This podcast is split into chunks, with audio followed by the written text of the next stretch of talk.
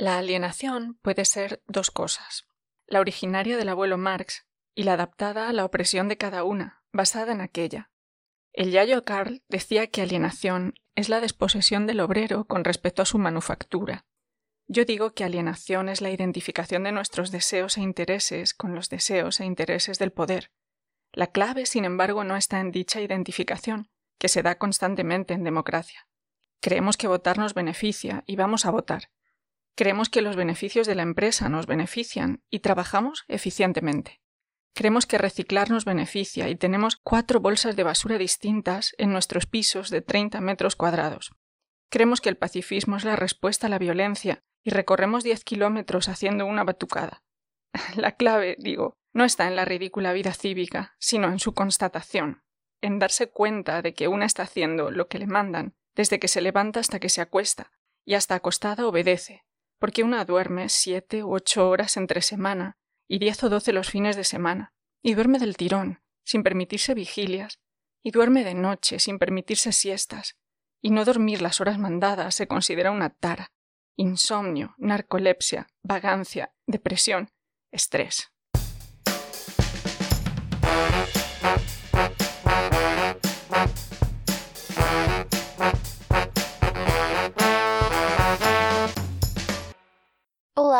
Olá, bem-vindos a Contracapa, o podcast onde falamos de livros e leituras, realizados na Escola Superior de Educação e Ciências Sociais do Politécnico de Leiria. Esta semana preparamos uma edição especial em espanhol para receber a convidada Juana Blanco Fernández, professora e investigadora da Universidade de Castilha-La Mancha.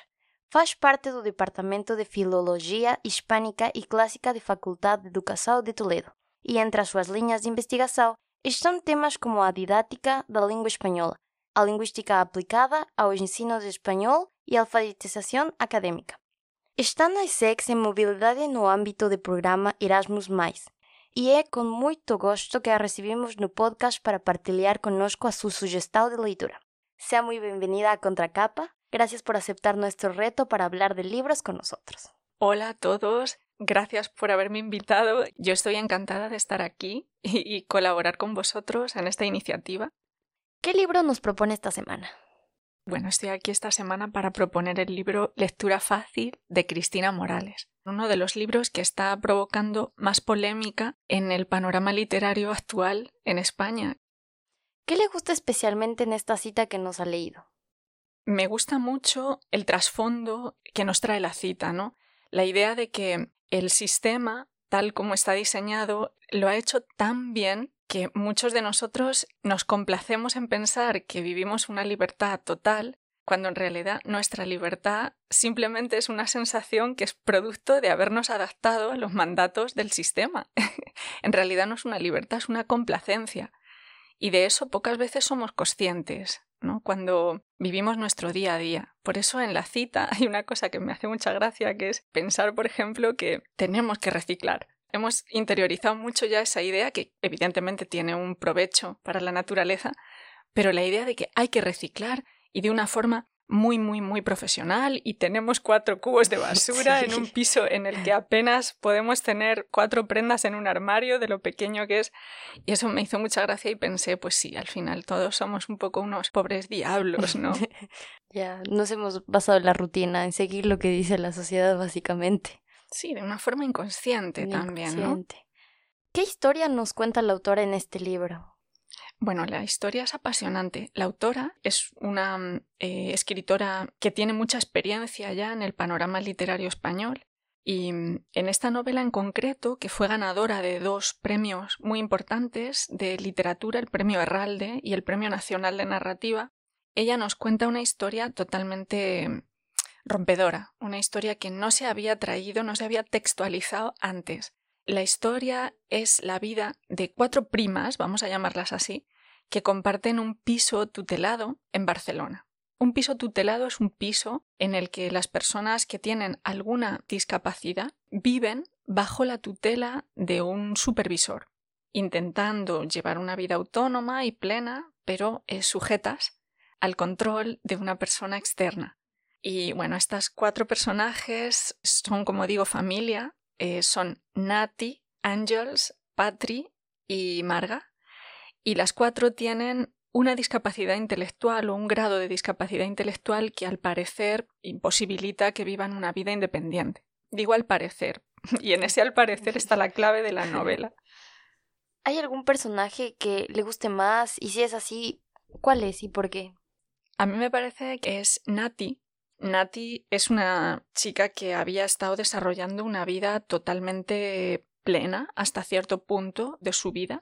Había sido estudiante universitaria, estaba realizando su programa de doctorado y en algún punto de este devenir de su vida sufre un accidente o una dolencia que le impide seguir adelante. Esta dolencia es un síndrome. En la novela se llama síndrome de las compuertas. A Nati lo que le pasa es que cuando ella se enfrenta a una situación que le desagrada, normalmente son situaciones que le desagradan intelectualmente. Situaciones, por ejemplo, de paternalismo machista o situaciones, por ejemplo, pues de en las que hay alguna injusticia, de su rostro salen dos compuertas, como las compuertas del metro, que se cierran delante de su cara y le impiden tener contacto con el exterior. Entonces, ella desarrolló mucha sensibilidad a muchos aspectos de injusticias cotidianas y todo el tiempo tenía pues estas compuertas cerradas. Y de ahí que, bueno, este síndrome que se inventa Cristina Morales sea la causa de su discapacidad. Sin embargo, Nati es muy consciente, es un personaje totalmente consciente de lo que ocurre y un personaje pues que también está motivada constantemente por revelar estas pequeñas injusticias cotidianas que se cometen sobre todo en relación con las personas que tienen alguna discapacidad, sobre todo en este caso intelectual. Interesante. ¿Y qué le parece más cautivador en esta obra? Bueno, lo que me parece merece muchísimo la pena en esta obra, muchísimo, es la idea de hasta qué punto hay que marcar límites a la libertad de las personas que tienen una discapacidad pero que pueden valerse por sí mismas, una discapacidad intelectual y que tienen deseos y que tienen sueños y que quieren simplemente explorar los límites de su entorno como puede quererlo cualquier persona. Entonces, en esta obra se plantea hasta qué punto a estas personas no se les está infantilizando también, no se les está tratando como niños y no como personas. O sea, hasta qué punto se pone más el acento en su discapacidad todo el tiempo para ejercer un control y no en sus capacidades. Porque, por ejemplo, otro personaje que me parece mm, muy revelador es Marga. Marga es una de las habitantes de este piso tutelado y la característica de Marga es que le encanta explorar el sexo, le encanta tener encuentros sexuales y vive su vida de una forma muy relajada en este sentido. Pero claro, al tener una discapacidad intelectual, Cristina Morales pone en evidencia hasta qué punto esos deseos sexuales que experimenta Marga pueden ser tolerados. Porque el sexo con personas con discapacidad no es algo que sea un tema que se hable mucho. Y sin embargo, pues Cristina Morales lo explora hasta el último de los límites que se puede llegar. De hecho, el nudo de la novela tiene que ver con esto. Tiene que ver con la fuerza que ejerce Marga sobre ser la dueña de su propio cuerpo y la fuerza que ejercen las instituciones del Estado en prohibirlo y en controlarlo. Sí, lo cautivador puede ser que las discapacidades lo ponen como un límite, en hmm. vez de aprovechar que tienen algo más que dar. Exactamente, sí, así es. ¿Hay alguna característica de la autora que le gustaría destacar? Claro, claro que sí. Ella es una mujer que también vive su vida contracorriente, pertenece a mm, o ha pertenecido, mm, lo desconozco en la actualidad, a colectivos ocupas y ha tenido o, ha experimentado formas de vida muy alternativas a las que nosotros podemos pensar en tener a la mía, por ejemplo, que es muy convencional. Entonces, eso le ha permitido siempre explorar los márgenes de formas de vida que no son las que la sociedad pone como modelos, incluso emociones, incluso pues pensamientos que se suscitan al paso de estas formas de vida que contemplan la realidad de una forma alternativa, diferente. Además, la forma que ella tiene de, hablar de su propia literatura es muy interesante en este sentido.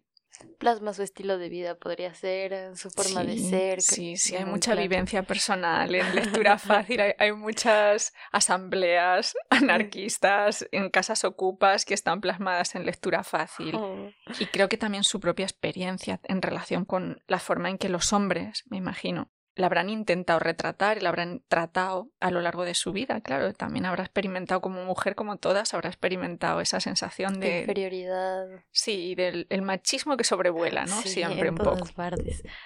¿A quién recomendaría la lectura de este libro? Bueno, yo la recomendaría a todo el mundo, a todo el mundo. Exceptuamos los lectores de literatura infantil y juvenil Ya, que sí. no pueden acceder a, a la lectura, pero sí la recomendaría a todo el mundo porque nos hace cuestionarnos muchas ideas que de verdad nunca tenemos presentes. Nunca tenemos presentes. Igual no son ideas que tengan que cuestionarse para cambiarse en la realidad de uno, en la vida de uno, si uno no está por la labor, pero siempre está bien considerar que hay vidas a las que quizá no tenemos acceso y que merecen una reflexión sobre cuál es el límite de la libertad en todos los seres humanos y, y cuál es la posibilidad de libertad en todos los seres humanos, ¿no? Solamente por esa reflexión yo creo que la novela merece la pena para todos. Además, han adaptado el libro en España a una serie de televisión y a lo mejor también puede ser una puerta de entrada o una puerta de salida del libro, también hay que decirlo por si alguien está sí. interesado. Otra plataforma donde la pueden escuchar o ver. Otra modalidad. Si tuviera que imaginar un escenario ideal para leer el libro, ¿cuál sería? Un escenario como de espacio físico. Sí, físico o cómo se vería leyendo el libro.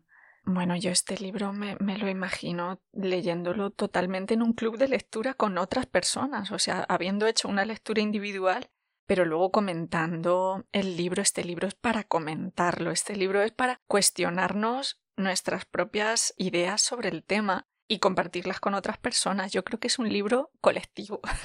Podría ser. Es un libro para hacer una lectura colectiva y para mm, discutir mucho el mensaje que transmite. O sea que ya incluso aunque yo lo leí en mi habitación, en- pues antes de dormir por la noche en ratitos, yo ya estaba pensando, ay, cuando encuentre a mi amigo le voy a decir esto porque es que me parece es el escenario ideal, un club de lectura. Me gusta, sí. Para terminar, en su opinión, ¿qué palabra o palabras definirían a esta obra? Bueno, la primera palabra, aunque sea una palabra ya un poco manoseada, pero yo creo que es la palabra libertad. La obra explora los límites de la libertad individual del ser humano de principio a fin, del ser humano en todas sus características, en todas sus variantes, con más capacidad, con otras capacidades, con menos capacidades. Esa es la palabra clave, la libertad, los límites de la libertad y las posibilidades de la libertad individual. Otra palabra que define esta obra es, vamos a decir, la palabra molestia, porque es un libro que molesta, sobre todo por la crítica demoledora que hace de las instituciones estatales y de una palabra que existe en español, no sé si existe en portugués, es la palabra buenismo. Me parece que en portugués no. Esta palabra significa, es una actitud o expresa una actitud ante la vida de conformismo general, pero de voluntad, de rebelión controlada hasta cierto punto acerca de ciertas injusticias, porque hay que estar rebelándose contra ellas, ¿no? Pero es una actitud que nunca llega al fondo de las cosas. Y luego creo que habría una palabra más que hay que decir, y además hay que decir tranquilamente, que es feminismo. Esta palabra también define el libro de principio a fin. Son cuatro mujeres. Cuando hablamos de libertad y de molestia y de mujeres, aparece el feminismo. Y eso hay que decirlo totalmente, claro que sí. Muchísimas gracias.